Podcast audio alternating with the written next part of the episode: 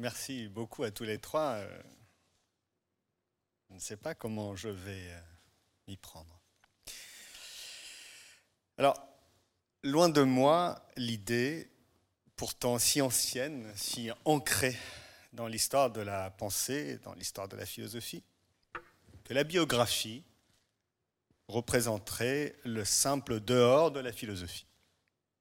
Loin de moi cette idée que le concept, l'écriture ou le questionnement philosophique devrait demeurer pur de toute expérience vécue et donc requérait euh, cette indifférence souveraine de la philosophie à l'égard des événements qui auront ponctué la vie d'un philosophe.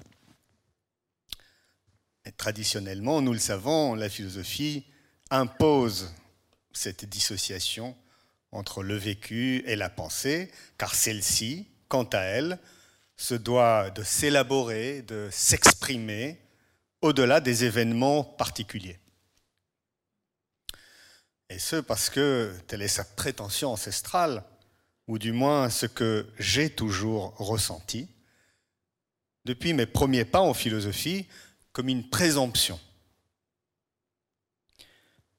La pensée se doit d'atteindre le vrai, l'immuable, l'éternel, l'universel, contrairement à ce qui se vit dans l'expérience d'une vie trop entachée de contingences, d'aléas et d'aléatoires pour se constituer en un sens, en une signification stable, fondée.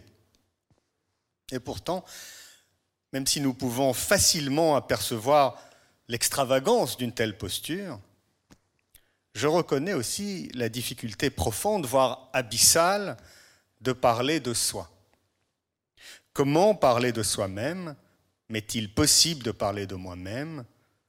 Et surtout, à partir de quelle instance Avec quel angle ferai-je? Comment parler? Comment écrire aussi à partir de ce qui aura traversé le mot est important ici, traverser son existence propre qui demeure souvent trop intime pour se partager ou se discuter, trop intime pour pouvoir lui accoler un sens ou lui apposer une signification ou une raison, un peu à la manière de, Hegel. La vie en viendrait-elle à être représentée? Si le geste de philosopher est de partir d'une référence clairement identifiable ou d'un objet déterminé à l'exclusion de tout autre, Comment décrire, comment raconter, voire même verbaliser, à la fois pour soi, mais aussi à l'intention des autres, ce qui gît au fond de moi, ce qui traverse la vie, ce qui œuvre en elle avant moi-même, avant ma capacité de me la représenter. À moins de concevoir la philosophie comme ce geste de s'ouvrir ou de laisser parler en soi-même ce qui ne saurait s'identifier ou se déterminer. C'est peut-être ce que j'ai appris en lisant les grands philosophes du XXe siècle. Je devrais préciser de la seconde moitié du XXe siècle, à savoir que philosopher, c'est s'exposer à une expérience qui n'aurait rien de stable, d'assuré, de stabilisant ou de rassurant. C'est dire aussi rien de ce qui serait traduisible dans les énoncés traditionnels, conventionnels peut-être, de la confidence ou la confession autobiographique. Alors s'il est vrai que les Grecs signalaient en quoi philosopher, c'est être traversé par l'émerveillement devant ce qui est, et donc par un certain emportement face à ce qui s'offre et se donne à la contemplation humaine, et même si cet émerveillement et cet emportement produisent en effet quelque chose comme une expérience philosophique, une certaine idée de la culture, du théâtre, de la littérature, des grandes œuvres philosophiques ou musicales de l'humanité, je me suis toujours demandé si ce n'était pas plutôt une certaine expérience du traumatisme, pour parler comme Emmanuel Lévinas, qui m'appelait à ne cesser de penser, d'écrire et de parler, de désirer la philosophie. Je me demande toujours et encore si ce n'est pas par un certain traumatisme, comme le suggérait Lévinas, que je suis arrivé à la philosophie. Or, quand je dis ce mot de traumatisme, je ne saurais le dire au singulier, je ne saurais uniquement penser, écrire ou parler, philosopher à partir de ce qui serait mon traumatisme ou de ce qui aurait constitué mon traumatisme.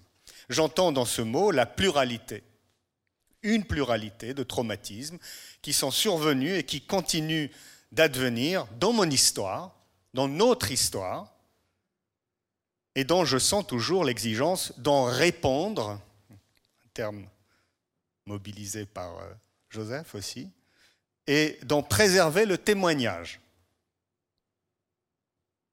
Ah, c'est le terme aussi de Robert.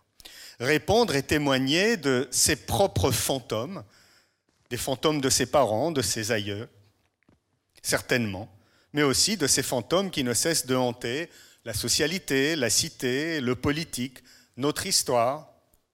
Tout se passe comme si, en signant un texte, en racontant quelque chose de soi, on ne signe jamais tout seul. La signature serait traversée par d'autres voies, d'autres signatures, d'autres arrivances et revenances. Décidément, on est très marqué par Derrida qui à la fois nous appartiennent et en même temps ne nous appartiendront jamais, ne nous auront jamais appartenu. Je rêve de rendre compte d'une écriture qui s'écrirait sans se contenter de raconter, de représenter, de dévoiler ce qui s'y dépose. En somme, je rêve d'une écriture de la vie s'écrivant. La philosophie n'aura pas chez moi donné forme, s'il faut encore user de ces terminologies-là, un émerveillement originaire. Elle aura bien plutôt donné forme à une inquiétude, un doute, et en ce sens à un questionnement critique, incessant, non seulement face à ce que notre histoire aura pu produire au nom de l'humanisme, de l'humain, voire de l'humanité, mais questionnement critique devant sa manière de se rapporter à son passé et de se façonner un avenir. Je suis né le lendemain de la guerre des six jours, six ans avant la guerre de Kippour, dans un pays, Israël, qui tout juste inscrit, certains diront réinscrit dans le concert des nations, vivait dans l'ombre de cet événement nommé aujourd'hui par tous Shoah. Mes premières expériences du monde, au bord de la Méditerranée, ne furent pas seulement celles de la douceur d'un soleil protecteur, plongeant dans une mer apaisée et sourcière, où la communauté se retrouvait pour échanger et partager contes et mythes histoire et rêve, un certain espoir aussi en une renaissance politique et culturelle de la judéité dans sa multiplicité complexe et difficile. Mes premières expériences du monde sont aussi traversées par des images de guerre, des éclats d'effroi et d'angoisse, de familles déchirées par l'histoire, et dont les blessures demeuraient très certainement à l'époque largement ouvertes et béantes.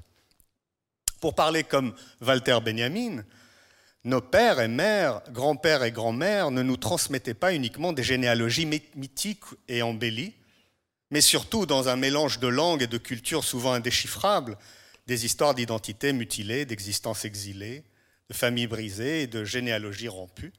J'entends encore les cris de mes voisins qui perçaient soudainement les douces nuits méditerranéennes. Mes parents nous disaient, à mes frères et moi, que ce sont des cris de survivants. Cela ne rendait pas les choses plus compréhensibles pour moi.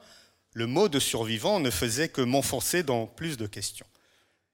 Au moment où éclata la guerre de Kippour, ce matin du jour de Kippour 1973, ces mêmes cris se trouvaient inextricablement liés à ceux tout aussi stridents des sirènes, nous prévenant que l'avenir de nos existences se trouvait à nouveau menacé et était incertain.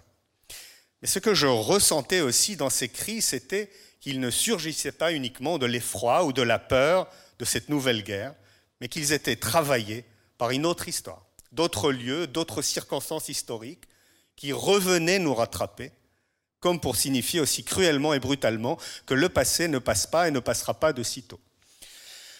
Très tôt, en effet, je ressentais ce que plus tard je commencerai à vouloir penser, approcher, que l'être humain, très, euh, voire trop souvent, désirait non seulement la liberté et l'amour du prochain, mais en même temps, et en désirant sa propre liberté d'ailleurs, cherchait aussi à vouloir détruire et annihiler l'autre. Et ce pressentiment, je ne pouvais non plus le dissocier de nombreuses absences de mon père qui appelait sous les drapeaux, partait avant mon réveil et revenait souvent trop tard pour que je ne puisse le voir. Tant de fantômes hantaient les jeux auxquels je m'adonnais dans les rues d'un quartier populaire de Haïfa, avec mes camarades aux origines si différentes, issus d'univers linguistiques et culturels toujours dissemblables, alors que nous, nous, nous parlions la même langue. Je me souviens, j'avais déjà près de 9 ou 10 ans, me dire à moi-même d'où venait toute cette mélancolie. J'aurais pas dû regarder Charlotte là. Ce fond presque indéracinable de tristesse au milieu de ces joies et de cette confiance retrouvée, mêlée, pardon, telles qu'elles étaient à ces célébrations de renaissance politique et culturelle, tout comme à ces célébrations aussi d'avoir survécu au pire, au monstre de l'extermination, je me disais, il y a de quoi sombrer dans la folie. Et cependant, je ne cesse de me convaincre toujours en me rappelant ces jours-là qu'il faut toujours, et au risque d'une certaine folie, répondre de ces fantômes et de ces traumatismes historiques. D'ailleurs, si je devais risquer une définition de la philosophie, ce serait peut-être que celle-ci. J'aurais pu certes, comme d'autres autour de moi, y compris parmi les plus proches, m'enfermer dans une identité repliée sur elle-même, en ne cherchant qu'à préserver son soi-même, devant toutes ces adversités, en voulant garder les moyens pour assurer contre tous et tout une place au soleil. Mais très tôt, je soupçonnais une illusion dans cette affirmation de soi et du soi, une fictionnalisation malsaine et dangereuse, voire un mensonge, non seulement envers ce que je ressentais de cette histoire vécue, mais aussi au regard de ce que l'histoire, de manière si brutale et douloureuse, nous léguait. Mais je ne sais pas pourquoi.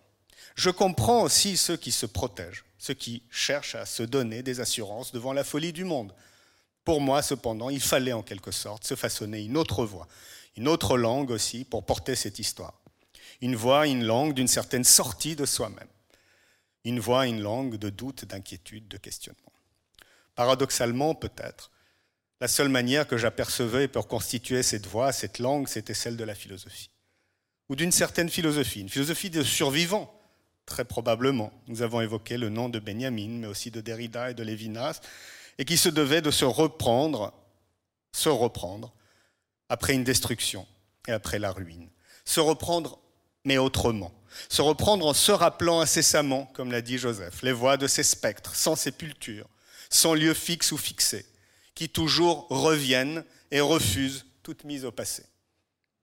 J'apercevais dans cette philosophie amputée par l'histoire, mutilée, blessée, quelque chose comme une autre voix, qui non seulement me parlerait, mais aussi arriverait à parler en moi, qui saurait en quelque sorte, là aussi pour parler un peu comme Benjamin, organiser le pessimisme, l'inquiétude, la fragilité, le doute et la mélancolie. Dans la voix, cette voix sans voix, de cette philosophie écorchée et meurtrie, endeuillée sans fin, j'entendais aussi quelque chose, j'entends toujours quelque chose murmurer, peut-être une adresse que je découvris bien plus tard en lisant Derrida. Promets-moi qu'il y aura un monde. Promets-moi qu'un jour il y aura un monde. C'est peut-être là, dans cette pensée, où nul monde constitué ne nous, nous précéderait ou ne nous ordonnerait que s'engage un autre rapport à l'avenir, à ce qui peut encore venir dans l'avenir. Merci.